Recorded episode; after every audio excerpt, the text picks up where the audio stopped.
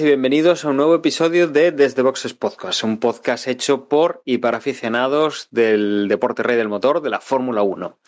En esta ocasión vamos a hablar de un único gran premio, el Gran Premio de, de Italia, que trae mucho consigo, que es el último de estos tres grandes premios que hemos enlazado, semana sí, semana también, y que además venía con todo el todo el aliciente de que era la segunda carrera con, con, un, calen, un, horario distinto, con una eh, configuración distinta de fin de semana y que pues emula un poco el que ya hemos visto en Silverstone. Para comentar lo que ha dado de sí este gran premio, eh, hoy no tenemos a Juan, pero sí tenemos a José. Muy buenas, José.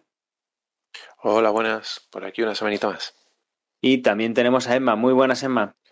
Hola, buenas a todos. Pues hoy, como siempre, tenemos dos partes, ¿no? Una, la, como hicimos en el Gran Premio de Gran Bretaña, la evaluación del formato este sprint y después lo que ha dado de, de sí la, la carrera con este nuevo capítulo en la saga Hamilton versus Verstappen, Verstappen versus Hamilton. Efectivamente. Algo, algo de lo que, bueno, vamos a intentar que salga en su momento, pero ya empiezan a, derivar el tema hacia ahí, ¿no?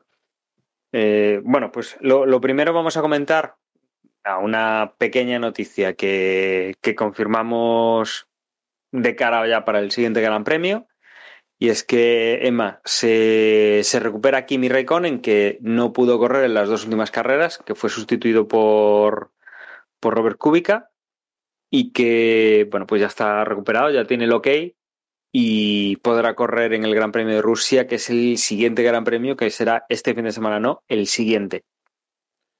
Sí, si no se tuerce la cosa, que no sería la primera vez que, que alguien que tiene todo controlado y tal, de a última hora se le tuercen las cosas. Por ejemplo, quiero recordar el velocista este español, creo que está número uno, John Ram, que había pasado el COVID y se había vacunado y no sé qué, que se perdió los Juegos Olímpicos porque a última hora el test dio positivo cuando el tío, pues eso, ya lo había pasado, ya, ya encima estaba vacunado y etcétera, etcétera, etcétera, ¿no? O sea que, bueno, yo hasta que lo vea, hasta que no lo vea subirse al monoplaza el sábado en acción real, ahí entonces me creeré que ha vuelto Kimi y que ha pasado los respectivos test, ¿no? Porque no hay que olvidar que en, que en Holanda, en Países Bajos, Zambor, el tío pilotó, hizo los entrenamientos libres, de, libres del viernes.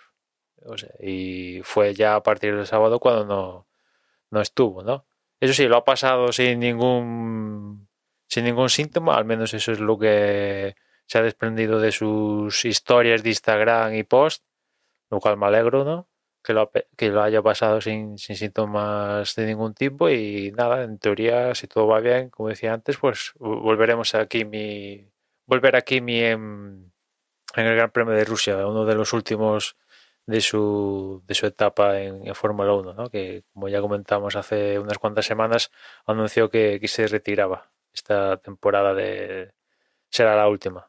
Efectivamente, con lo cual, bueno, pues eh, entra Kimi de nuevo en la parrilla, sale sale Kubica, que había venido a, a sustituirle. Y, y, nada, nos metemos ya directamente al Gran Premio de Italia, porque creo que no tenemos así ninguna cosa más destacable, ¿verdad, Emma? No, seguimos pendiente del otro asiento que queda por confirmar de Alfa Romeo. Hay, hay, se han sumado candidatos de peso en las últimas semanas que traen bastante dinero, pero de momento no hay, no hay ninguna confirmación y vamos a ver cuánto lo dilata Fred Basser el, el anuncio del, del el compañero de, de Valtteri Bottas, ¿no? Imagino que yo esperaba que lo anunciaran, si no coincidiendo con el Gran Premio de Italia, pues días después, pero imagino que ahora ya puestos, igual esperan a, a cómo se acaba de configurar, de configurar el, por ejemplo, la F2, ¿no? A ver quién gana y tal. Porque ahí Alfa Romeo tiene algún que otro piloto interesante eh, de, de, entre su escuela, que, bueno, pues puede formar parte de, de candidato o dar pie a que siga en Fórmula 2 y que entre o Nick de Bris, que ya lo comentamos, ahora en las últimas semanas el nuevo candidato que trae billetes es Zhu, el, el chino que pertenece a la de momento al programa de pilotos de Alpine y que va también bastante arriba en el campeonato de F2 y, seguramente me deja algún candidato más por ahí y tal, pero entre esos y no hay que olvidar que el propio Giovinazzi, pero en principio todos dicen, se han puesto de acuerdo en que lo que parece claro es que Giovinazzi no sigue. Eso es lo, que está claro. ¿Quién va a ser su sustituto? Eso ya no es, es lo que falta por saber. Pues con, con, esto entonces nos vamos para, para Monza, al Gran Premio de Italia. Y aquí pues tenemos, como siempre, que hablar de, bueno, de clasificación y de carrera, pero bueno, recordemos, ¿no? Con esta diferencia de que hemos venido a, a Italia con este nuevo formato de gran premio con, con, clasificación al sprint. Con lo cual, Emma, ¿qué, qué destacamos de, del fin de semana antes de la carrera? Antes de ir con, con eso, Dani, si, me permites decir que, que la verdad que la, están la gente de la Fórmula 1 y los que organizan el Gran Premio están un poco preocupados porque no se, se han vendido muy, muy, muy, muy pocas entradas. Eh, menos de las que estaban disponibles, muchísimas menos, para acudir al, al Gran Premio, ¿no? Lo cual es preocupante ir a Monza en teoría es como lo tenemos como el templo y tal, una de las catedrales de la Fórmula 1 y, y, creo que para la carrera estaban vendidas como 16.000 entradas, una cosa así, que eso es nada y contrasta mucho con lo que vimos en el Gran Premio anterior de, de Holanda, ¿no? Donde lo que vimos sobre todo en las gradas repletas, ¿no? Con lo cual están bastante preocupadas porque bastante preocupados porque Claro, si no, si no son capaces de atraer público, evidentemente el Gran Premio no, no, es viable financieramente y, y, si ya algún tiempo atrás llegamos a comentar que Monza estaba ahí en el candelero de que igual se caía, pues si no es capaz de atraer público, que hay varios factores que influyen en eso, ¿no? Que la forma en la que está Ferrari, que no hay ningún piloto italiano ahí por las habituales jugándose tal, pero en fin, ahí hay otras cosas que contrarrestan a esto, ¿no? Que ver un campeonato entre dos pilotos de diferentes escuderías ahí face to face, pues yo al menos me atrae, ¿no? O sea que ahí tienen que depurar a ver qué pasa porque la gente no va no va a Monza. A ver, ah. mm, también te digo que no es momento eh, como para sacar conclusiones de la, de la venta de entradas. Por una parte, en el caso de Monza, por ejemplo, creo que el, el, gobierno, no sé si el gobierno italiano o el gobierno local, eh, permitió que se vendieran entradas súper tarde. Por lo tanto, a lo mejor mucha gente que hubiese querido ir no ha podido ir porque no le ha dado tiempo a organizar un viaje. Por otra parte, los precios eran altísimos, como pasó el año pasado con el Gran Premio de Portugal. Es cierto, es cierto. eso es uno de los factores, es cierto, el, no sé, el alto yo, precio yo, por de ejemplo, las entradas. Lo, lo hablamos el año pasado en el podcast. Yo en la yo hubiese ido al Gran Premio del Algarve si si una vez que supe que había público, yo miré y cuando vi que la entrada para un, un día eran 300 euros, dije, pues lo veo por la tele. Uh -huh. Entonces, sí, sí, aquí mm, eh, a lo que comenta José del precio, que es factor importante, evidentemente, si quieres que la gente vaya, ponga entradas un poquito más baratas. También influye que no había entradas disponibles de, de pelús, ¿no? que normalmente suelen ser las más baratas. O únicamente creo que había de tribuna, que suelen ser las más caras. O sea que. Eh, y aparte, también comenta José, había restricciones y tal, pero bueno, contrarresta mucho del fin de semana pasado, Holanda repleto, y aquí pues eh, unos agujeros importante ya. Y es que hasta el propio Kubica comentó que vio más banderas polacas que italianas. Que yo si, si fuera italiano, hostias, estaría un poco, un poco tristón, ¿no? En el Gran Premio de Casa, que todos tenemos alguna que otra imagen del podio repleto, la, recta principal de Monza sediada por, por gente y tal, pues estamos en esas, pero en fin, que, que se lo tienen que mirar, ¿no? Evidentemente. Y, y comentar, nada, antes, eh, primero la clasificación del viernes, que a mí me sigue costando esto de ponerme a las 6 de la tarde aquí en España ya con fuego real y tal, me sigue costando, pero quizás un pelín menos que las cosas como son menos que, que lo que pasó en Gran Bretaña. Y en esta clasificación, pues en la, en la Q1 se quedaron más o menos lo que suele ser habitual, Mazepin, Kubica, Schumacher, Sunoda y, y Latifi. En Q2 se quedaron Russell, Ocon, Alonso, Stroll y Vettel. Y en la Q3 eh, entraron Giovinazzi, que fue décimo, noveno fue Pérez, que se sacrificó para que Verstappen quedara lo más alto posible, dándole rebufo. Eh, de ahí que en gran parte hubiéramos visto a Sergio Pérez en novena posición. Octavo fue Leclerc, séptimo Carlos Sainz, sexto Gasly, quinto Ricardo, cuarto Norris. Gran papel de los McLaren que desde los libres uno eh, pintaban muy bien.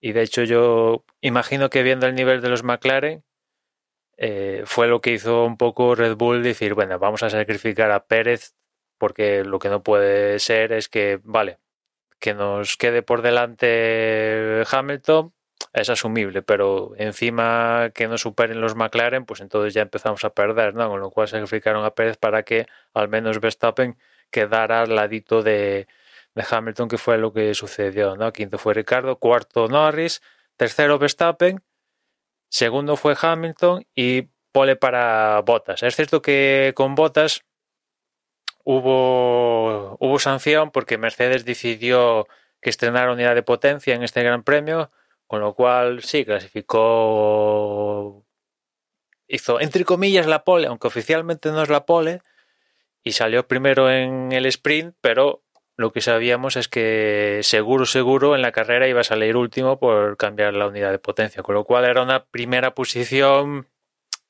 entre comillas, ficticia, ¿no? Porque sabíamos que de cara a carrera eh, no, iba, no iba a contar así de, de primeras, ¿no?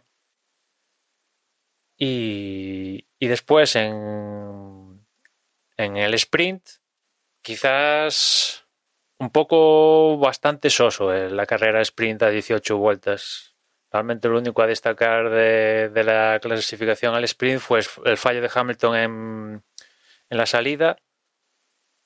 Eh, se le colaron los dos McLaren, fruto de que salió mal y evidentemente se le complicó ya. A partir de ahí se le complicó el, el fin de semana, que en principio pintaba muy bien, porque los Mercedes, en especial él, fruto de que Bottas tenía la sanción, se veía claro que tenían un extra con respecto a Red Bull, al menos aquí en Monza. E incluso tanto era extra de Mercedes que los McLaren también estaban ahí dándole la vara a Red Bull y un poco también a, a Mercedes.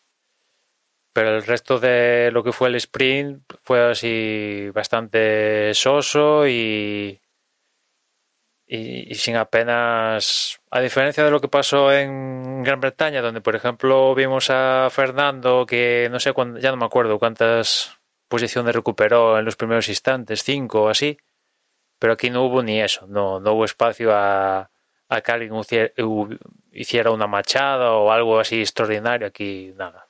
Salvo lo de Hamilton, los primeros metros, después estabilizó todo y, no hubo no hubo ningún sobresalto, ¿no? Ahí consiguió la victoria Bottas, que se llevó los tres puntos, segundo fue Verstappen, que se llevó dos, y tercero Ricardo, que se llevó uno, que la verdad ha sido eso combinado con respecto a lo que pasó carrera, el, el fin de semana más redondo de Ricardo desde, yo diría, desde que, desde que abandonó Red Bull, este ha sido el fin de semana más redondo de, de, de Ricardo, ¿no? Teniendo en cuenta también su paso por Renault.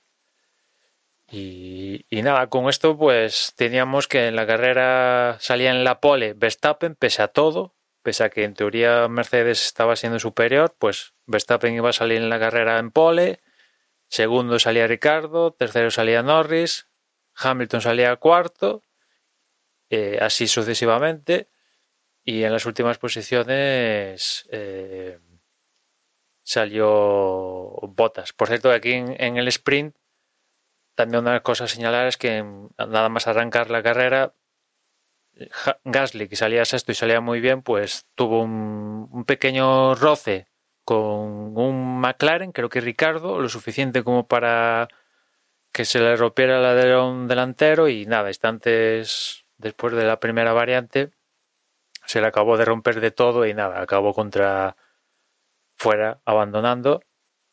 Y ahí empezó también el calvario de Gasly, que acabó desembocando en carrera donde, donde nada, duró no sé cuántas vueltas, cuatro o así, y tuvo que abandonar. Y, y eso sumado al, a Sonoda, que no, no pudo ni arrancar el, la propia carrera, pues eh, lo que cambian las cosas. El año pasado en Alfa Tauri estaban con las orejas celebrando la victoria de Gasly y un año después, pues eh, cero patatero. Con todo esto, no, no, sé, José, si querías decir algo. No, estaba pensando lo que comentaba un poco Emma al principio. El sprint, ¿qué? eh, es que justo eh, es lo que dice Emma. Eh, hubo muy poco, muy poca acción en el sprint. Y me he quedado pensando, a partir de ahí, no sé, me, me he quedado reflexionando mientras, mientras Emma lo terminaba de contar, que claro, ha habido poca acción en el sprint, porque en Fórmula 1, por lo general, hay relativamente pocos adelantamientos. Entonces, hacer un sistema de clasificación, eh, una carrera corta, donde lo más normal es que haya aún menos adelantamiento, pues eh, me ha surgido la duda de si es si no es un poco una idea de bombero. Y en Monza parece que no, pero, pero es terriblemente difícil adelantar, porque como todos van con baja carga Exacto. y tal. Y, y, claro, cuando se, cuando se presentó lo de la clasificación al sprint en tres circuitos concretos, yo dije, después de leer cómo iba a funcionar el sprint, ¿no? Dije, ah, bueno, han elegido circuitos donde históricamente habrá más adelantamientos o donde parece que sea más fácil adelantar por aquello de darle emoción a la carrera del sábado. Pero ahora lo pienso y bueno, Silverstone es medio qué, pero es verdad es que en Monza hay pocos adelantamientos y, y no, no, sé, es que tampoco sé cuál hubiese sido el circuito adecuado, pero es que claro, en Fórmula 1 se adelanta poco por lo general, entonces no sé yo mm. si este cambio de criterio es hacer un poco, convertir el sábado en un domingo más aburrido salvo el día en que pase algo, el día en que llueva o haya un accidente o, o pase algo. Sí. Algo, eh, algo, digamos, eh, fortuito o extraordinario o externo a la carrera. Pero un circuito en seco con un día soleado en un circuito mm, cualquiera, lo normal es que el sábado no pase absolutamente nada. Y eh, claro, no sé yo hasta qué punto eso está bien sí. pensado. Yo creo que el sprint, eh, tomándolo únicamente individualmente, no hay teniendo en cuenta la muestra que hemos tenido de las dos veces que lo hemos visto. No, no genera mucho, pero eh, como efecto colateral de cara a la carrera, yo creo que ahí sí que ha generado, porque yo creo que ya no es coincidencia que justo en los dos eventos de sprint que hemos tenido han sido donde han colisionado los dos líderes de, del campeonato. Yo creo que no es, no, no, no es casualidad que justo en los dos eh, grandes premios donde hay este formato ha, sido justo donde se han tocado Verstappen y, Hamilton de forma importante, ¿no?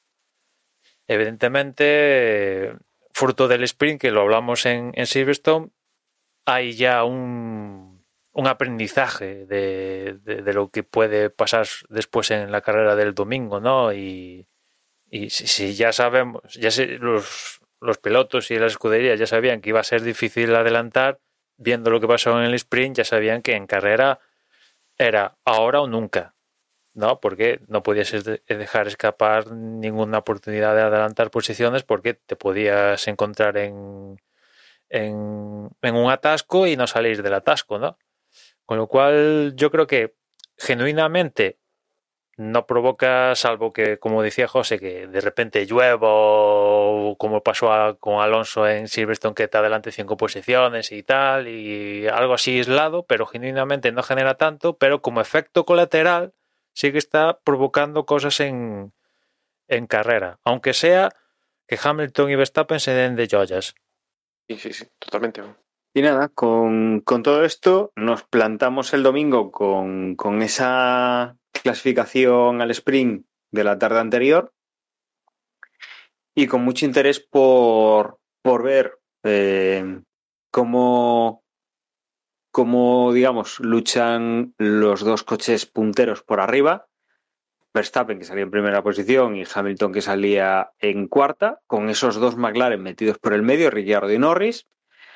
Luego, qué es lo que tenía que decir Ferrari con respecto a los que vienen por detrás, y sobre todo, eh, los coches eh, punteros que no estaban donde tenían que estar, cómo, digamos, gestionaban el volver a esos puestos, ¿no? Pérez que estaba en octava posición, que lo tenía bastante mejor, ¿no? Pero que, que Botas que salía en decimonovena y que desde luego con el coche que tenía sí que tenía que hacer una, una remontada a priori mm, de forma relativamente sencilla. Eh, viendo pues la superioridad de, este coche, ¿no? Y nada, llegamos a la a la salida, al momento importante, y aquí pues eh, tenemos eh, una salida luchada de, tú a tú y que si esperábamos que, que los rivales fueran Verstappen y Hamilton, Hamilton hace una buena salida, Verstappen no tanto, y aquí se mete en el medio, pues, eh, un Dani Ricciardo, que como decíamos al principio, ¿no? Que ha sido uno de los mejores fines de semana desde prácticamente desde salir de, de Red Bull y que consigue meter su McLaren en primera posición, le quita ese puesto a Max Verstappen Hamilton ataca también duramente y en un primer momento parece que consigue ganarle la posición a Norris, pero bueno, la, lucha en esa primera chicane, en esas primeras curvas, al final hace que, bueno, un poco sitio que hay, que Hamilton tenga que levantar, que tenga que pensar un poco fríamente con la calculadora y no, no arriesgar en estas primeras vueltas. Y se sigue manteniendo en la cuarta posición finalmente. A partir de aquí, pues empezamos a ver como, como los dos primeros coches pues eh, van cogiendo distancia, como Ricciardo y Verstappen.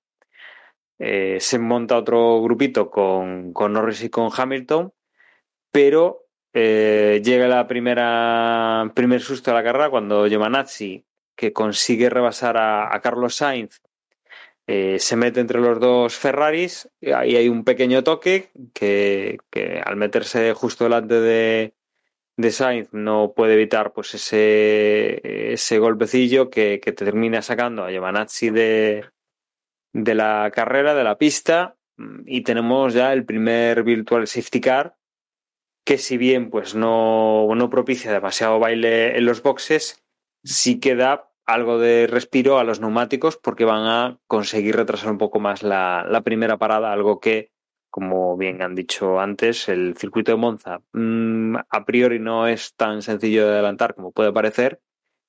Y, y, es un momento crucial el tema de las paradas en boxes cuando seguramente sí que se puedan producir por distintas distintas eh, pues eh, distintas estrategias de, de paradas y de, de, los pilotos y de los equipos y alguien pues que adelante o que retrase pues puede, puede hacer que, que haya un cambio en la, en la, clasificación. Una vez que se retoma todo esto pues volvemos a un poco lo mismo, ¿no? Ricciardo Verstappen, los dos eh, muy pegados Por detrás, Norris y Hamilton también peleando por, por posición. A partir de ahí, un poco en tierra de nadie, viene Leclerc. Y luego ya a partir del sexto clasificado que es Sainz, sí que ya viene un poco más, un poco más fuerte y un poco más pegado. Como decía, importante también ver qué es lo que pasa con, con, los otros dos coches importantes involucrados en la carrera, porque al final el Mundial es cosa de Verstappen y de, y de Hamilton, pero el otro Mercedes de, de Valtteri Bottas y el otro eh, Red Bull, que el de Sergio Pérez, también tienen algo que decir en cuanto al Mundial de Pilotos y seguramente en cuanto a, bueno, pues entorpecer al rival de, de su compañero de equipo para, para beneficiar eh, al equipo. Sergio Pérez viene bastante, bastante fuerte, recuperando posiciones, pasando a, Carlos Sainz, eh, bueno, colocándose ya en una sexta posición y, y bueno, pues viendo un poco si es capaz de llegar al podium para conseguir el mayor número posible de puntos. Y Botas eh, ya alcanza pocas vueltas después, eh, la vuelta 13, ya está en posición de puntos, con Fernando Alonso, que iba, digamos, en ese grupo de Sainz, por detrás de él, eh, digamos, cerrándolo, iba pues ya en, el punto de mira de, de Valtteri Bottas. A partir de aquí, pues todo es un poco buscar la, el susto, la estrategia, el, sorprender a los rivales. Y el primero en entrar del grupo importante es Ricciardo, la vuelta 23. Ha estirado un poquito más los neumáticos y su estrategia es simple. Eh, pone los neumáticos duros y ya directamente cuenta con llegar al, al final de la carrera con los mismos y no volver a parar. Verstappen eh, no entra en ese momento, pero una vuelta más tarde mm, sí que pasa por, por boxes para cubrir lo que, lo que acaba de hacer Ricciardo. Y la parada, aquí viene la, digamos, el principio de, de, la parte más polémica y la más decisiva de la carrera. El cambio de neumáticos es muy malo. Es muy malo porque tienen problemas y en vez de los menos de tres segundos que estamos habituados en el equipo Red Bull, la parada de Max Verstappen dura 11 segundos, lo cual, si, si Dani Ricciardo regresaba a la pista séptimo cuando ha hecho antes su parada, Max Verstappen sale noveno, con lo cual este, este incidente lo aprovecha Hamilton. Hamilton durante las vueltas que queda, que queda en pista aprieta todo lo posible el coche para conseguir reducirle la distancia con, con Verstappen, que además ahora con, con, esa parada de 11 segundos le, le va a beneficiar. Y mientras no entran en, boxes, pues consigue adelantar a, a, Norris, que era directamente su, su, rival en pista. Se pone de momento líder. Eh, Lando Norris va a hacer su pit stop, cosa que eh, propicia que Hamilton lo imite para no sufrir un, un, undercut. Y es aquí cuando Hamilton regresa a la pista, cuando tenemos el momento más importante, yo creo que de todo el fin de semana, y yo creo que uno de los que van a ser remarcables en, en lo que iba a ser la, la, temporada, que todavía no sabemos cómo va a acabar, pero desde luego este, este incidente va a estar, va a estar ahí. En el momento en el que Hamilton abandona el, pit lane y está todavía en la zona protegida, digamos, de, salida de los boxes, ya, en la pista, en ese momento llegan Lando Norris eh, y, Max Verstappen. Lando Norris consigue zafarse de, de todo el problema, pero eh, Hamilton sale sin, sin medirse nada eh, tiene que conseguir adelantar a, Verstappen en la, en la pista, tiene que, conseguir esa posición, sale, digamos, pegado al interior de la primera curva, tiene el, interior de la primera curva de la chicane, Verstappen tiene la parte exterior, va por su izquierda, con lo cual, al llegar a la segunda curva, Verstappen va a estar por el interior y Hamilton por el, por el exterior. Eh, llegan emparejados a, la primera curva, la dan muy pegados, cuando van a dar ese segundo vértice de, de la curva, el que, el que Hamilton tendría por el exterior y Verstappen por el, por el interior.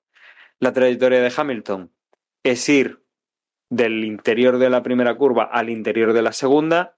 El de Verstappen es ir también, obviamente, al interior de la segunda curva. Eh, ninguno de los dos levanta, ninguno de los dos deja espacio, ninguno de los dos mmm, ve que, que haya otra forma de, de, pasar que la que ellos están eh, tienen en mente. Y bueno, Verstappen se tiene que montar un poco por encima de la parte de la chicane.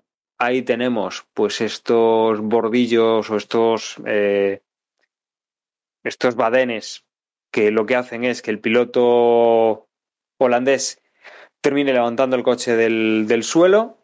El coche de Verstappen acaba literalmente encima del de, del de Hamilton. La rueda trasera del, del coche de Verstappen pasa por encima de toda la estructura que tiene de respiración y sobre el motor el coche de, de, Mercedes, de ahí la rueda incluso termina golpeando la rueda de la cabeza de, de Hamilton, termina pasando por encima del halo y los dos coches lo único que pueden hacer es salir recto por, por la segunda curva, con lo cual eh, acaban en la, en la puzolana, acaban en, esa grava, un coche montado encima de, del otro eh, Verstappen ya ni, ni, ni, lo intenta, obviamente está su coche subido al de, al de Hamilton, se baja y coche destrozado con, con la parte del fondo plano destrozada, mmm, ya pues eh, sale del coche y directamente caminando por la pista eh, se va.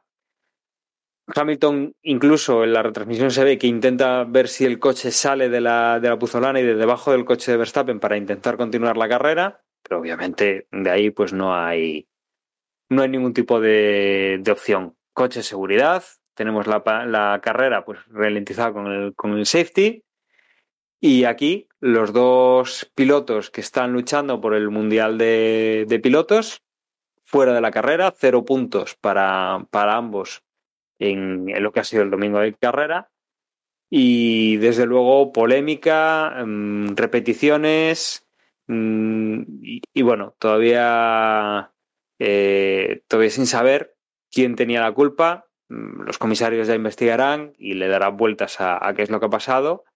Pero bueno, la, carrera, digamos que aquí, pues da un, un giro brutal. Primer beneficiado, pues obviamente eh, Dani Ricciardo, que se quitó más Verstappen de detrás, con lo cual tira millas. Segundo beneficiado también Lando Norris, que se coloca detrás de su compañero de equipo. Eh, compañero de equipo, pues eh, que, que, desde luego pues no le va a hacer, no le va a dar facilidades, pero que, que puede intentar, digamos, disputarle la, la carrera. Un doblete al alcance de la mano de, de McLaren, algo que, que, hacía muchísimo tiempo, ya no solo lo de ganar carreras, sino lo de conseguir hacer un, un, doblete en un gran premio que tienen, que tienen ahí fácilmente. Y luego ya pues todos los coches que, que vienen por detrás que ganan esas dos posiciones que tenían Verstappen y, y Hamilton. Aparte, de, bueno, de, de, un dos rivales duros menos en, en el tramo final de la, de la carrera. Después del safety car, bueno, Ricardo sale primera posición, virtualmente está Leclerc metido en el, en el medio de, de los dos McLaren, virtualmente, porque tiene que hacer cambio de, de neumáticos y tiene, tiene todavía que hacer parada. Eh, eso, a partir de ahí, pues eso, eh, Ricciardo, Leclerc, Norris, Pérez, que había estado recuperando y con esto ya pues recupera prácticamente, se pone al borde del, del podium. Sainz, Botas, que ya estaba en quinta posición, Stroll, Alonso, Russell, Latifi, pues copan las, las posiciones de, de puntos. Eh, Lando Norris eh, rápidamente pasa a Leclerc, que se coloca, pues eso, eh, ya realmente detrás de, de, su compañero de equipo, donde virtualmente tenía, tenía que estar. Y a partir de ahí, bueno, pues, pues nada, mmm, continuamos con una carrera la cual en las posiciones de, de arriba poco ha ocurrido. Hemos visto pues como eh, poco a poco se van afianzando lo, los dos McLaren, eh, que Pérez no suponía ningún tipo de, peligro. Eh, luego Botas, que tenía esa, esa, cuarta posición, y a partir de ahí, pues sí que ya teníamos un poquito más de guerra entre Sainz, eh, Stroll, Alonso, venía un poquito, pues, intentando guerrear entre ellos. Finalmente, bueno, pues poco, pocos cambios hemos tenido. Como decíamos, los, los tres primeros eh, pilotos pues eh, no han tenido no han tenido mucho problema para, para finalizar la, carrera en esas, en esas posiciones que tenían. Ricardo primero, Lando Norris segundo, eh, Sergio Pérez tercero. Lo que pasa es que después caería por, por una sanción, una, un adelantamiento indebido que le, que le había hecho a Charles Leclerc, con lo cual caía a quinta posición. Valtteri Bottas, que entraba cuarto, pues asciende a, tercero, con lo cual venía desde la última posición y conseguía subirse al, al podium. Puntos importantes que consigue para el equipo Mercedes. Cuarto, eh, Leclerc, después de, esa pérdida de, posiciones de, Sergio Pérez, y ya por detrás de ellos, que ya entraban en su posición. Sexto entraba Carlos Sainz, séptimo Stroll, octavo Fernando Alonso, noveno Russell y décimo Ocon. A partir de ahí, pues un décimo Latifi, décimo segundo Vettel, décimo tercero Giovanazzi, décimo cuarto Kubica, décimo quinto Schumacher y ya, bueno, pues habían tenido que, abandonar, aparte de Hamilton y Verstappen, pues Mazepin, Gasly y Sunoda. Antes de meternos quizás con lo de Hamilton y Verstappen, yo destacaría evidentemente, como, no puede ser de otra manera, a McLaren en general, a los pilotos, a, la parte de, gestión de equipo y tal, pero en general a todo McLaren porque eh, es cierto que Hamilton y, y Verstappen abandonaron y Bottas estaba en recuperación por el tema del estrenar unidad de potencia, pero genuinamente los dos estaban en esas posiciones. No es que le haya tocado la bonoloto y hayan conseguido lo que han conseguido, sino que genuinamente los dos estaban ahí. Es cierto que todo se ha conjugado para firmar un doblete genial, espectacular, el primero de la temporada, cosa también señalable. Ni Mercedes ni Red Bull han podido firmar un doblete, va a McLaren y lo consigue lo cual es digno de destacar. Hace un porrón de años que McLaren no consiguió una victoria, pues más un doblete.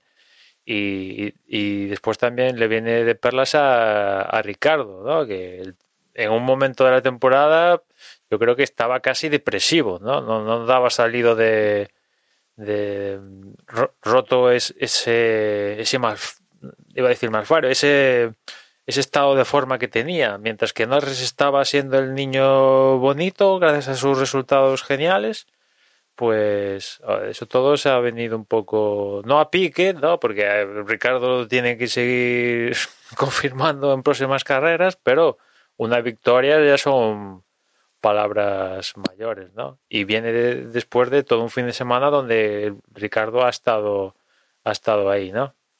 Y después también destacaría a Botas, que yo creo que ha sido el, la mejor actuación de Botas de lo que va de, de temporada, ¿no? Pese a. Mira, hizo P1 el viernes, ganó el sprint, después en carrera tuvo que recuperar y, y, ha, acabado tercero. Teniendo en cuenta que estábamos hablando de las dificultades para adelantar en Monza, pues yo creo que no está mal. Evidentemente, el piloto Mercedes, que sobre otros coches pues es claramente superior, pero ha acabado tercero. No sé si Mercedes acabará ganando el Mundial de Constructores, pero si lo hace, desde luego lo, lo, hará con, este tipo de actuaciones de, de botas, porque si bien Verstappen ha ampliado la diferencia con, con, Hamilton gracias a los puntos que hizo en el sprint, en cambio en constructores Mercedes le ha sacado ventaja a Red Bull con lo que ha pasado en, carrera colocando Botas tercero y, Sergio Pérez quinto, que la verdad la gestión de lo de Pérez con el tema de Leclerc por parte de Red Bull, que dice que habló con dirección de carrera y dirección de carrera dice que no nos consultaron y tal. deficiente. Yo creo que ahí deja que desear. Mira que en Bélgica dijimos, oye, mira, Red Bull que ha avispado está con lo de Pérez para volver a repararle y tal. Vale, perfecto. Pero aquí con lo de Pérez y Leclerc yo no, estuvieron avispados porque estábamos en el chat y yo viendo la carrera, cuando pasó lo de Sergio Pérez, no sé si estabais vosotros en el chat, dije, bueno, a Pérez le va a caer un paquete, si no regresa a la posición le cae un paquete. ¿Qué pasó? Que le cayó el paquete y como ya estaba en, los instantes, el tercio final de carrera, pues ya no había paradas en juego, pues lo privó de, pues de eso, de, podiums y de sobre todo quedar por encima de Mercedes para eh, limar la diferencia con, con el equipo en, en el Mundial de Constructores. Y, y después por, por atrás, pues diría, a ver, cierta debilidad de, bueno, este es el nivel de, Ferrari. Tuvieron su oportunidad de oro en Mónaco y por unas cosas o por otras no salió. Entre el accidente de Leclerc en, la clasificación, vale, que fue pole, pero después la mala gestión al no cambiar la pieza y no salir ni tan siquiera a la carrera, Carlos se tuvo que conformar con una segunda posición, pero bien pudo ser un doblete aquello, ¿no? El, coche iba, tiraba, pero eh, teniendo en cuenta aquí, pues se van con un cuarto y un sexto y, y sí, Leclerc parece que aguanta, pero al menos Carlos en las últimas carreras parece que ha tenido que ir siempre a la defensiva, sobre todo en la parte final de, las mismas, ¿no? Y, y bueno, evidentemente ya todo el mundo está pensando en la próxima temporada y espero que Ferrari haga un coche mejor. Ha mejorado con respecto al año pasado, eso es, eh, eso es evidente. El año pasado estaban muy mal, estaban peleando con con lo que hoy es Haas. Y de ahí han salido, pero dar un pasito más arriba pues eh, es difícil, ¿no? Y aquí en su casa pues no han podido no, no, han podido luchar con su rival en el mundial de constructores que es McLaren. McLaren ha hecho doblete y ellos pues no, no, han, no han estado ni, cerca de, plantearles batalla. Al menos en esta carrera, porque por ejemplo en Zambor sí que, sí que McLaren sufrió más. En cambio aquí, pues no, ¿no? Y, me quedaré ahí antes de ya comentar lo de Hamilton y, Verstappen. Bueno, yo antes de que nos metamos con el tema de el tema que tema de esta carrera, sí que es verdad que poco también al hilo de, lo que hablamos antes, eh, me gustaría hacer la reflexión de que eh, creo que todos estamos muy contentos con el espectáculo que hemos visto este fin de semana. Eh, bueno, por el hecho también de que ha sido una carrera donde mm, parece que han pasado cosas, donde eh, ha ganado eh, alguien que no son los 12 siempre, ha ganado un equipo que creo que, en general a todos nos cae más o menos bien y que lleva mucho tiempo, llevaba mucho tiempo sin ganar, además con un doblete, no sé, ha sido como muy épico todo. Pero más allá de esa sensación de que, tenemos, que tenemos de que el domingo fue una gran carrera, que sí que creo que lo fue, si nos paramos a mirar eh, Steam por Steam, realmente ha pasado muy poco en pista. Si no es por, si no es por el accidente, prácticamente no hubiese habido adelantamientos en, en, la, en la cabeza, más allá de, de, lo posible eh, overtake, undertake o los eh, errores en, en pit lane en pista ha pasado poco.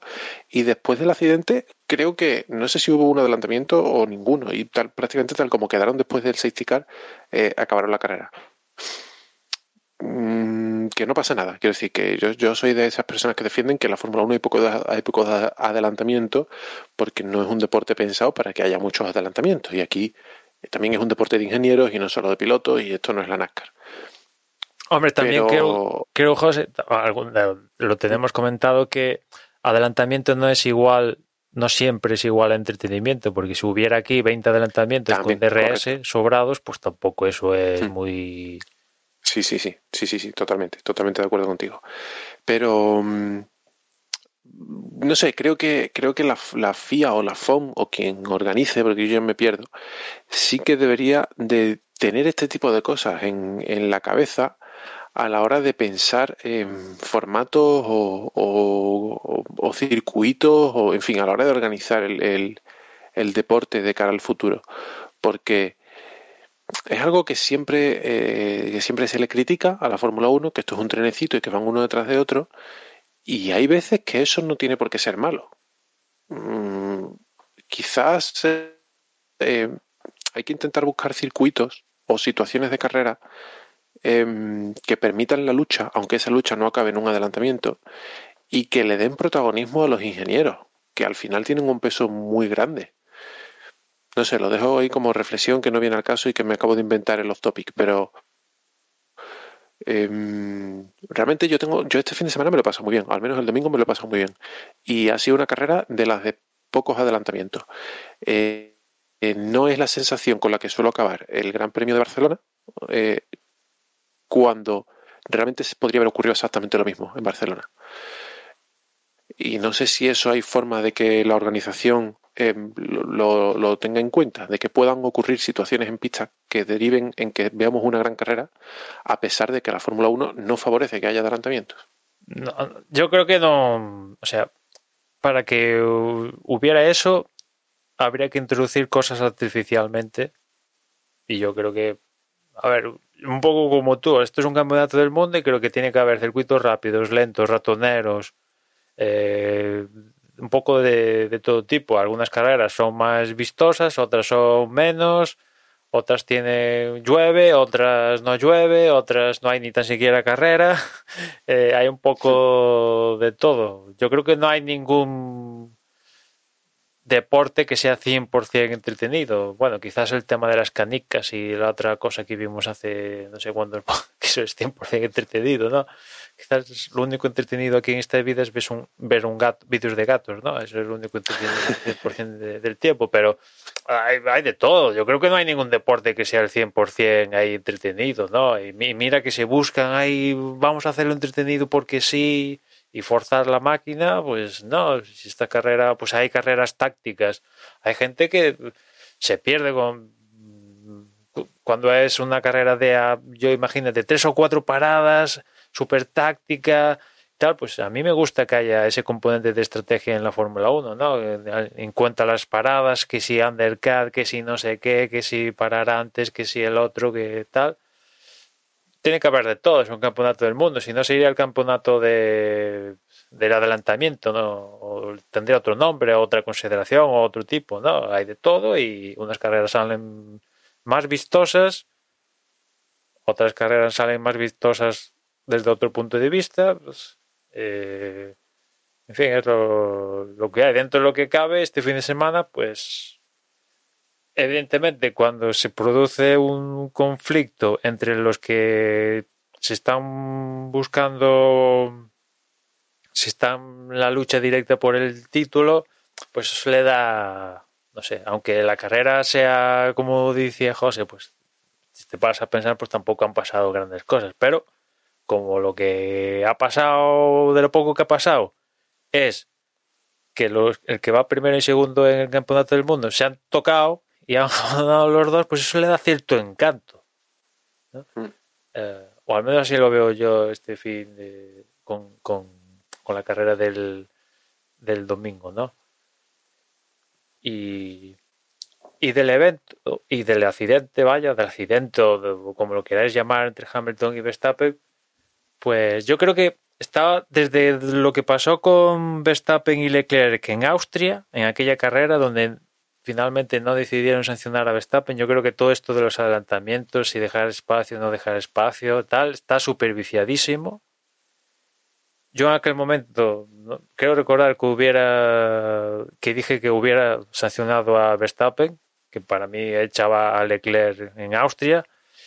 Y pero yo creo que está todo todo esto está superviciadísimo y no sé qué, si deja espacio, no sé, deja espacio, si el otro, si me engano, no sé qué Resumiendo, que para mí es lo que, teniendo en cuenta otra, cómo suele actuar y tal, a mí me sorprendió las tres posiciones en sanción a Verstappen. Yo, eh, viendo otras actuaciones de Verstappen y que lo que propuso Verstappen es posible en esa curva, porque en el propio carrera se dio adelantar en esa zona, evidentemente alguien tiene que ceder, cosa que aquí no cede ninguno de los dos, ni Verstappen ni Hamilton cedieron, y cuando hay un adelantamiento y los dos no ceden, ¿qué suele pasar? Accidente, que hay toque, puede acabar con los dos fuera, uno fuera, maltrechos, y aquí acababan los dos fuera, ¿no? Y ninguno cede. Como cedió Hamilton al principio de carrera, que ha decidido ceder. Pero a lo que iba, incidente, yo, incidente de carrera, es lo que hubiera dicho yo. Sí, yo estoy totalmente de acuerdo contigo y además sigo sin entender por qué ha habido sanción.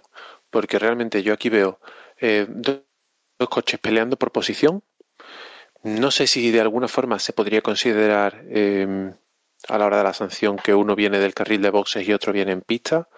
Eh, y quizá eso pueda dar em, una, cierta preferencia de paso a uno de los dos, pero vamos, cuando llegan a la curva para mí son dos coches peleando por posición que van en paralelo eh, o que uno está por delante de otro pero va por el exterior, por lo tanto, en fin, no es decir que uno tenga claramente ganada la posición y además creo que se respetan y no se respetan a partes iguales. Es decir, em, creo que los dos iban pensando, no puedo levantar, porque si cedo pierdo la posición, pero tampoco puedo em, no dejarle sitio, porque entonces me van a sancionar. Y con esa premisa, los dos en la cabeza, de intentar dejarle el, el mínimo milímetro que permita el reglamento al otro piloto y además no levantar bajo ningún concepto porque pierdo la posición, eh, la pista es una zona de la pista donde dos coches no caben y acaban chocando. Eh, además, em, efecto incrementado por la banana interior que hace que se levante el coche Verstappen, bueno, y el tema del halo que, posiblemente le haya salvado la vida a otro piloto más y, y siempre es bueno ver que hay, que hay innovaciones en seguridad. Pero, en cuanto a, lo que ocurre en pista, yo veo dos pilotos luchando por posición en igualdad de condiciones, ninguno de los dos quiere levantar y, es un incidente de carrera. y además los dos acaban. los dos salen suficientemente perjudicados porque los dos quedan fuera de carrera. Por lo tanto, no sé, yo veo muy difícil la justificación de la penalización en, esta, en este caso concreto. Eh, eh, es que además, dentro de lo que cabe, tiene lógica que ninguno de los dos cediera, ¿no? Por un lado, Verstappen venía, venía de, de, lo que pasó en boxes, de la, del fallo humano que le costó 11 segundos y tal, y venía de, de bueno, de, de, en principio pintaba un fin de semana donde Mercedes le iba a meter puntos, a de repente salir en pole el, el domingo, y se empieza a cruzar todo y tal. Y por otra parte Hamilton, que pintaba que, que le iba a meter puntos a Red Bull, de repente se le complica todo en el sprint y se le aparece la oportunidad de adelantar a salir por delante de, de, Verstappen, ¿no? Y, y, ninguno cedió, ¿no? Al igual que Hamilton con lo que pasó en Silverstone con Verstappen, en el sprint cedió y fruto de eso dijo, yo aquí el domingo no cedo y no cedió y hubo toque, pues aquí, pues lo que comentaba antes con el Spring, ¿no? Un poco aprendido y tal y decidieron no, no, no ceder. Es cierto que yo creo que Verstappen en este tipo de situaciones se encuentra más cómodo que Hamilton, ¿no? Verstappen, yo creo que no recuerdo ninguna vez que haya cedido el típico, pues me voy largo en una chica porque tal. En cambio, a Hamilton más de una vez, en la propia carrera, al inicio vimos como en la segunda variante, pues Verstappen no le deja ningún espacio, cero, y tiene que ceder y se cortar la chica, ¿no? Y yo creo que ahí Verstappen, pero no es porque sea Hamilton. Verstappen le da igual que sea Hamilton, Massa, Mazepin o su madre o Marco ahí puedes poner al lado, en vez de Hamilton, a cualquier piloto, que yo creo que Verstappen le haría lo mismo a cualquier piloto, ya sea Hamilton o quien fuera, ¿no? Porque también hay gente que dice, esto lo ha hecho a propósito y tal. No, yo creo que si fuera a propósito es si fuera algo porque es Hamilton y es especial. No, yo creo que Verstappen, si fuera cualquier otro piloto, actuaría de la misma manera. Es un modo sus operandi. ¿Te gustará o no te gustará? El, como así, así pilota Verstappen. esto es su estilo. Te puede gustar o no te puede gustar, pero es así. Sí, sí, sí. o sea, que ya te digo, eh, eh, y además que para más no, solo, no solo son dos pilotos que estaban luchando por la victoria, sino que son los que están luchando por el Mundial. Y, y quizás Verstappen haya salido un poco beneficiado porque, porque ya iba por delante del Mundial y porque sumó los puntos del sábado, pero, pero, pero tampoco, o sea, no, no, no le ha venido bien a Verstappen esto para el Mundial. A Verstappen lo que le hubiera venido bien era ganar la carrera, porque realmente eh, creo que son dos puntos lo que le metió este fin de semana y, esos dos puntos los puede echar en falta dentro de dos carreras. Eh, o sea, no, no sé, no, al final es lo que pasa con esas cosas. La sanción de la FIA, creo, por lo poco que he visto, creo que dice eh, motivo de la penalización causar una colisión y se quedan tan panchos. Pero realmente a mí me hubiese gustado eh, en algún análisis post carrera que alguien mm, con unas imágenes a cámara lenta y dibujando, dibujando los trazos sobre, la, sobre las imágenes nos explicase por qué tiene la culpa Verstappen. Porque. es que. Es más, es que... si me dicen que sancionan a Hamilton porque se cierra sobre el vértice de la curva y no le deja a Verstappen sitio donde ir, me parece más lógico que sancionar a Verstappen. ¿Dónde se iba a meter el chaval? Y, no soy yo sospechoso de defender a Verstappen, creo que nunca. No, aquí los comisarios, al igual que el incidente de Hamilton, para sancionar a Hamilton por lo de Silverstone, si lees el texto, eh, aún por un lado sancionaron a Hamilton y ahora a Verstappen, pero no dicen que la acción sea 100% en una acción en Silverstone 100% culpable de Hamilton y aquí 100% culpa de Verstappen, sino que dicen que mayoritariamente el culpable en Silverstone fue Hamilton y aquí Verstappen, ¿no? Y bajo esa premisa sancionaron a uno y a otro, ¿no? Y evidentemente las sanciones han tenido que ser diferentes porque a Hamilton, como seguía en carrera, me le metieron lo que metieron y aquí a Verstappen tres posiciones, ¿no? Que vamos a ver cómo lo interpreta Red Bull y quizás lo aprovechen ya que tal eh, a estrenar unidad de potencia en Rusia y ya porque en algún momento lo tienen que hacer no no llegan con las unidades que tienen ahora y van a tener que, que estrenar y ya que tienen tres posiciones de sanción que pues aprovechan, sancionamos y, y para adelante, ¿no? Quizás eso, eso sí. Vamos a ver si Mercedes también decide hacer lo mismo que hizo con Bottas con Hamilton. Pero bueno, en fin, a mí ya hasta me sorprendió que Mercedes esté en una unidad de potencia con Bottas. No creo que. No tenía constancia de que Bottas tuviera tan. a dos velas con sus unidades de potencia, pero en fin. Y lo que sí no, no me gustó del tema de Verstappen y Hamilton es que habrá rivalidad, te puede caer mal lo que quieras, pero como en su momento le recrimine la actitud de Russell con botas en el accidente de Imola, que en vez de interesarse por botas, él le fue a cantar las 40, aquí la actitud de Verstappen, salir del coche en la pista, porque se puso a caminar en la pista. Que yo imagino que cuando pasó eso, al, a los tres segundos ya estaba declarado safety car, pero por detrás estaban pasando coches a, frenando de 350 a 70, ¿sabes? Ese además eh, no es, no es en medio de la pista, es en medio de la chicán. En medio de la chicán, o sea que. En medio, de, en medio de un punto problemático. Un poco, un poco de sobrado. Y, y, después no interesarse ni tan siquiera. Ya digo, hay rivalidad y todo lo que tú quieras y tal. Pero ostras, que tú ves las imágenes y lo comentabais vosotros, si, si no llega a ver algo, ahora mismo no sé qué estaríamos hablando de, del estado de salud de Hamilton, porque la rueda estaba arriba de, su cabeza. O sea que lo mínimo, interesarse y tal. Oye, ¿estás bien? Vale, ven, pues ahora tú te cae mal, vale, tú lo que tú quieras. Pero, oye, ¿estás bien? Sí, pulgar, vale, venga, otra cosa mariposa y, cada uno para su casa, vale, pero yo creo que no es una... No es o sea, eso no es deporte. totalmente. O sea, y, y o sea, puedo entender que Verstappen no sea consciente del riesgo que ha sufrido la vida de Hamilton en este accidente, porque al final él, no lo ve, porque estaba, estaba encima. Pero, pero precisamente porque tu coche ha pasado por encima del de otro piloto y se ha parado encima del de otro piloto, deberías de interesarte por su, por su estado. Pero bueno, yo qué sé, hay que estar ahí para, para, saber qué se pasa por la cabeza de alguien en esa situación.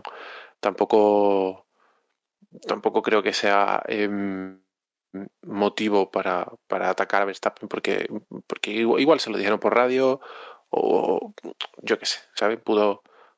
Que es que no, no, no sé si esa conversación salió, creo que no, pero, pero a lo mejor en el momento que el coche se paró dijo, oye, estoy bien, ¿estás Hamilton bien? Y le dijeron, sí, sí, todo ok, pues ya está. No lo sé. O lo mismo estaba pensando en el desastre que suponía esto para el Mundial y ni siquiera pensó en que Hamilton estaba debajo suya. Es que en una situación así también la adrenalina y el estrés nunca sabes cómo, cómo vas a reaccionar. No, y además que, a ver, no, no ha sido un accidente de de golpe gordo, pero, pero bueno, o sea, ha habido algo de, golpe se tiene que haber metido, ¿sabes? Por el tema del, del salto y todo eso. Entonces, eh, yo qué sé, igual te sales del coche y tampoco, tampoco eres muy consciente. Afortunadamente el golpe sería a 50 por hora o una cosa así. Dentro de lo que cabe. Es que, además, Además, lamentablemente, yo sé de lo que hablo porque con, una tontería de golpe que tuve yo con la moto, eh, recuerdo que llamé dos veces a mi padre para decirle dónde estaba y lo que había pasado, y la segunda vez no me acordaba de lo que había dicho la primera. Y me pasé aquella tarde, cuando empecé a ser consciente de lo que había pasado, mirando el registro de llamadas de mi móvil y llamando a, a compañeros de trabajo a ver si había dicho algo inapropiado porque no lo recordaba. O sea, a ver, esta gente también está hecha de otra pasta. Pero después del golpe te puede pasar cualquier cosa por la cabeza. o no darte cuenta de, oye, pues tengo que mirar aquí a, este. Que también me ha pasado justamente lo contrario. Que dices, ostras, mira el, otro que listo. Y, y, pilotos, pues que no han reaccionado bien que lo primero que han hecho ya no es mirar a ver si el otro está bien, es mirar si el otro está bien para echarle el broncón, para arrearle un golpetazo o, lo que se les pase por en medio de, ese momento que estás muy caliente, claro. Que, también te digo que lo mismo que comento esto de Verstappen, después, eh, post carrera, hablando con la prensa, que medio en Mercedes dijeron, medio insinuaron, bueno, ¿cómo está Hamilton? Bueno, pues le duele el cuello y tal, Vale, perfecto, pero al día siguiente cogió un vuelo para ir a Nueva York a, a, una gala. O sea que, que vale, que se le, pasó la rueda encima y tuvo algún dolor y tal, pero medio que lo intentaron vender como que, mm, que igual no está en Rusia. joder, como que no así, evidentemente, pero ostras, que al día que, que lo habréis visto, las fotos de Hamilton en en la gala esta que hubo en Nueva York al día siguiente. Ni una cosa ni la otra, ¿no? yo hablando se entiende la gente. ¿Cuál es el problema? Yo creo que no, no se hablan, no se hablan directamente, ¿no? Y si ya os acordaréis que de lo de Silverstone acabaron quemadísimos los dos porque le estaban preguntando otra vez y otra vez y otra vez y otra vez tanto a Hamilton como a Verstappen, ¿no? Hasta que Verstappen dijo, mira, no me, no me toquéis más tal, porque ya se me están hinchando, ¿no? Pues ahora toma dos tazas, porque ahora en Rusia seguro que lo van a bombardear a él y a Hamilton de la misma historia, os habéis tocado, no sé qué, os habéis hablado, eh, has aprendido algo, no sé qué, eh, va a volver a pasar, eh, del otro fulano, vengano, acusaciones de que eso ya, ya sabíamos de Mercedes y Red Bull, ¿no? Toto Wolff diciendo que lo que hizo Verstappen es como llevándolo a, fútbol a una falta táctica. En, Red Bull, es cierto que en Red Bull en esta ocasión, en vez de acusar directamente a Hamilton, porque como pasó en, en Silverstone, directamente fueron a cuchillo con Hamilton, ¿no? En esta ocasión, tanto Marco como sobre todo Horner pasaron no defendieron ni, ni a Verstappen ni a Hamilton. Dijeron incidente de carrera, ¿no? O sea que mm, dejando entrever, o al menos así lo ha comentado también por parte de Mercedes, de que no está muy 100% con su piloto, como si lo estaban en, en Silverstone, donde ahí fueron todo al unísono, a Hamilton 100% tal, hasta, como sabemos, intentaron que se abriera otra vez el caso, ¿no? Aquí tuvieron que tragar un poquito, ¿no? Que no le sirvió para nada, porque al final le callaron tres, en las tres posiciones, ¿no? De sanción. No, desde luego aquí lo que es un poco indignante es eso, el, el que no haya una justificación de por qué se toma una, una, una decisión así, porque planteas con, otros momentos u otros deportes. Eh, que estás en un momento de carrera, que los dos pilotos pues están involucrados y siguen en carrera y tienes que tomar una decisión y oye, pues tomas la decisión y luego ya si eso la puedes justificar o, o no. Pero en este caso, que has tenido tiempo para pensar, para revisar, que plantas una, una sanción que no digo que no sea, o no decimos que no sea justa, pero que desde luego no es sencilla. Eh, oye, pues coges y, siempre estamos ahí en el límite de ah, es que unos días pues la FIA dice que esto es así, otros días dice que es asá, otros días depende de cuál es el piloto que esté que esté involucrado, eh, pues las toma de una manera o de la otra.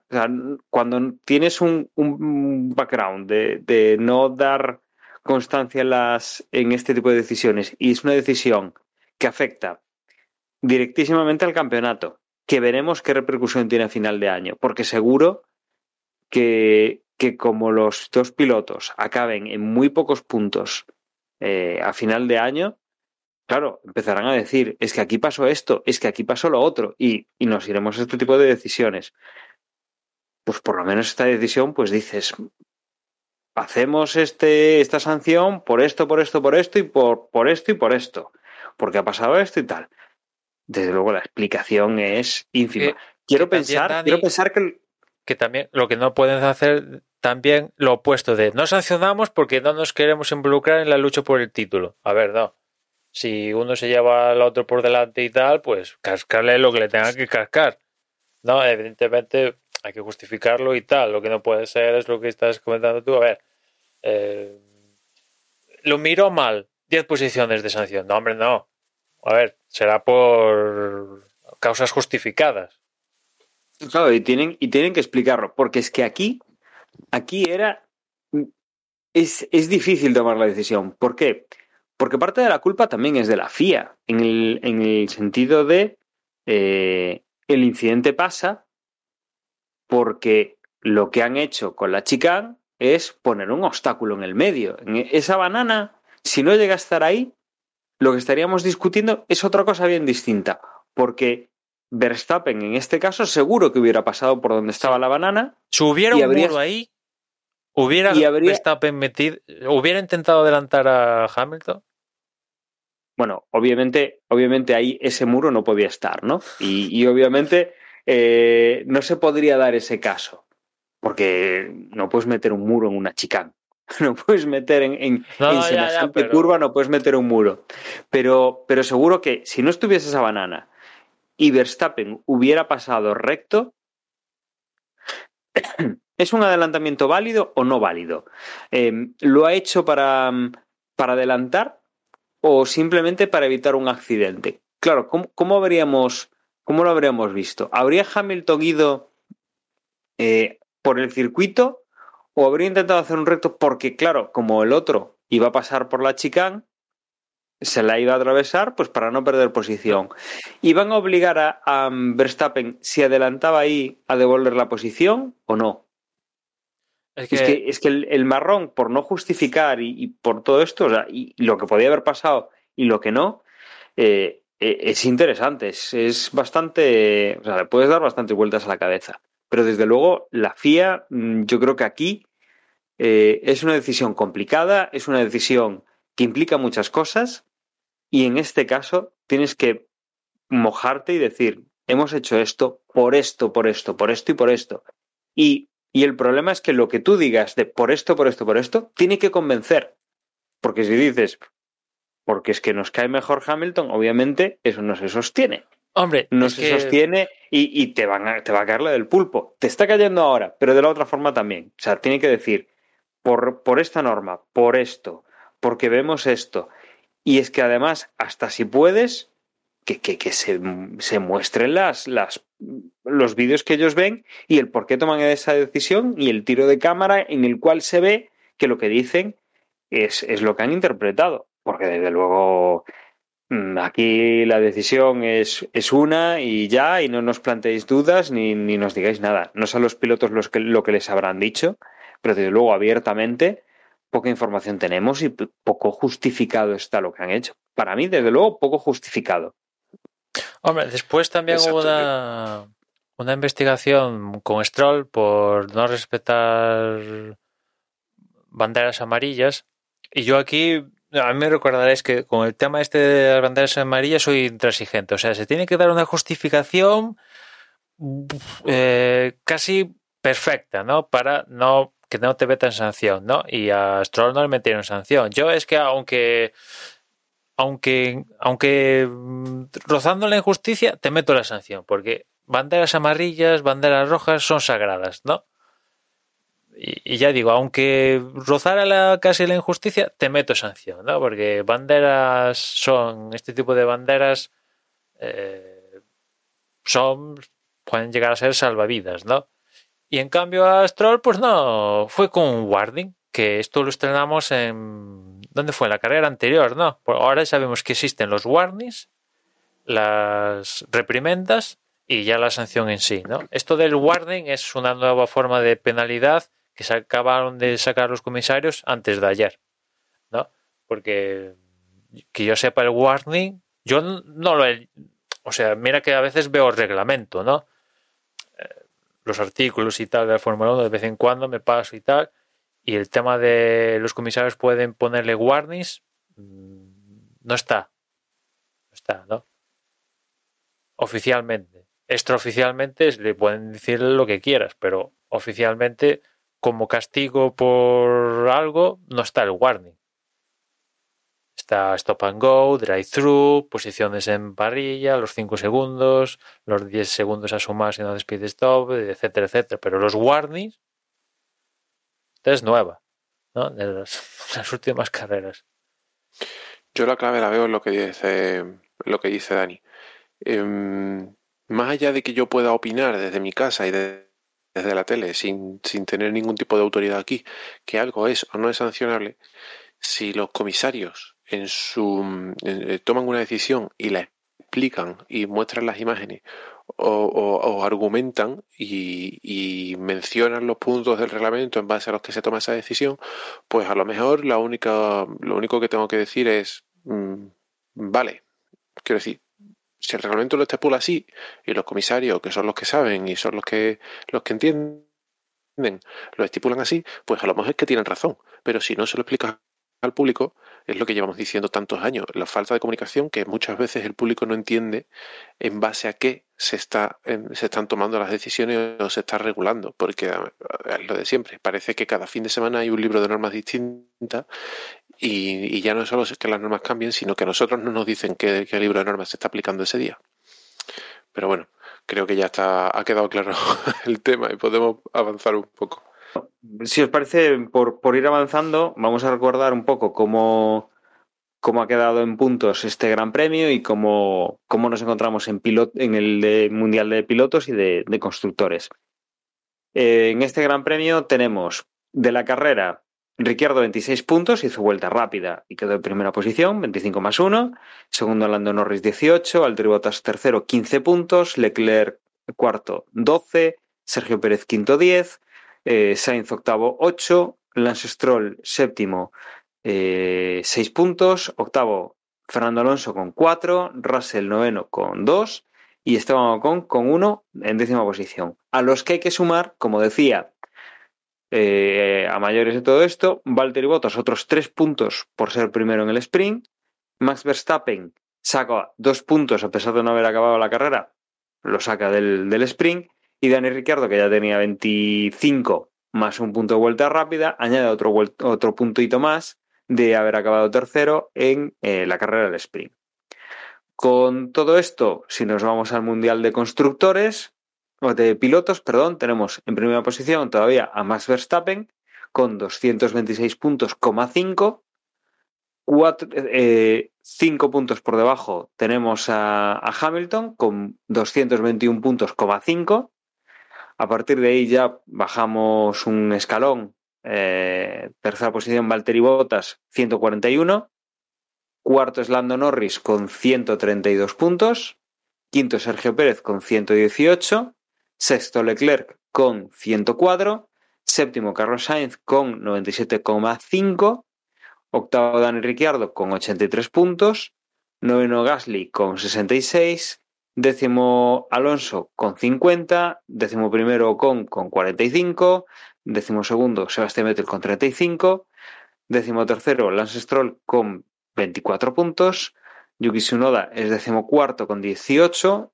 Decimoquinto es George Russell con 15. Decimosexto eh, Latifi con 7 puntos. Decimoséptimo Kimi Räikkönen con 2. Y decimoctavo, cerrando los que han puntuado, Giovanazzi con 1. Ni Mick Schumacher, ni Robert Kubica, ni Nikita Mazepin han puntuado todavía. Y en cuanto a constructores, aquí damos una vuelta ya la verdad es que ya tenían cierta ventaja, pero ahora la amplían bastante. Tenemos a Mercedes en primera posición con 362 puntos, 5. Después segundo es Red Bull con 344,5. McLaren se pone en tercera posición con 215 puntos. Cuarta baja Ferrari con 201,5 puntos. Y a partir de ahí pues, viene el equipo Alpine con 95. Alfa Tauri con 84, Aston Martin con 59, Williams con 22, Alfa Romeo con 3 puntos y Haas que en esta temporada todavía no ha puntuado. Y bueno, como veis, así, así está el Mundial de apretado en cuanto a, pilotos, en cuanto a constructores. Hay cierta holgura a favor de, Mercedes. La verdad es que con el buen trabajo de, de botas en esta carrera, pues han, ampliado esa diferencia y con, esos cero puntos tanto de Verstappen como de Hamilton y que Pérez, bueno, pues la ha tenido esa sanción y ha perdido un poco unos cuantos puntos y unas cuantas posiciones en parrilla después de, de haber llegado en, podium. Y, y, la verdad es que está la cosa, la cosa apretada. Como decía al principio, el siguiente Gran Premio ya es el de Rusia, que será el fin de semana del 24 al 26. Eh, y a partir de ahí, bueno, pues ya tenemos las carreras de, de octubre, las carreras de noviembre y ya esa, esa última que nos debe quedar en, en diciembre para, bueno, esas dos últimas que nos quedan en diciembre para finalizar este, este campeonato. Desde luego, apretado, con, con cierta polémica y que veremos un poco cómo, cómo se nos resuelve. No sé si queréis añadir alguna, alguna cosa más antes de que cerremos el podcast y emplacemos a los oyentes a, al previo de Rusia la semana que viene. Pues nada, asumo por vuestro silencio que, que no, con lo cual yo me voy a despedir como siempre agradeciéndoos que hayáis estado ahí en un nuevo episodio, que también os voy a recordar que nuestra página web, es desdebox.es, donde vais a encontrar, aparte de los episodios, vais a encontrar las formas de contacto y, las redes sociales. Y nada más, nos escuchamos la próxima semana cuando hablemos de lo que viene para el Gran Premio de, Rusia. Y ahora os dejo con mis compañeros. Un saludo y hasta luego. Yo como siempre os recuerdo que en Twitter nos encontráis como arroba y si nos queréis mandar un mail ya en ausencia de Juan, os comento ya la dirección que es desde boxespodcast.gmail.com y, y nada, ya nos escuchamos en la próxima carrera. Eh, nada, os recuerdo que tenemos un grupo en Telegram al que se accede a través de t.me barra desde boxes. Em, este fin de semana no hay carrera, toca descansar, pero volveremos la semana que viene. Un saludo.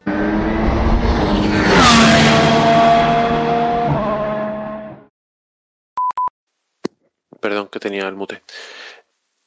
Eh, ¿Me callo yo ahora? No, no, no, está aquí Emma peleando con el. Ah. ah, vale, vale.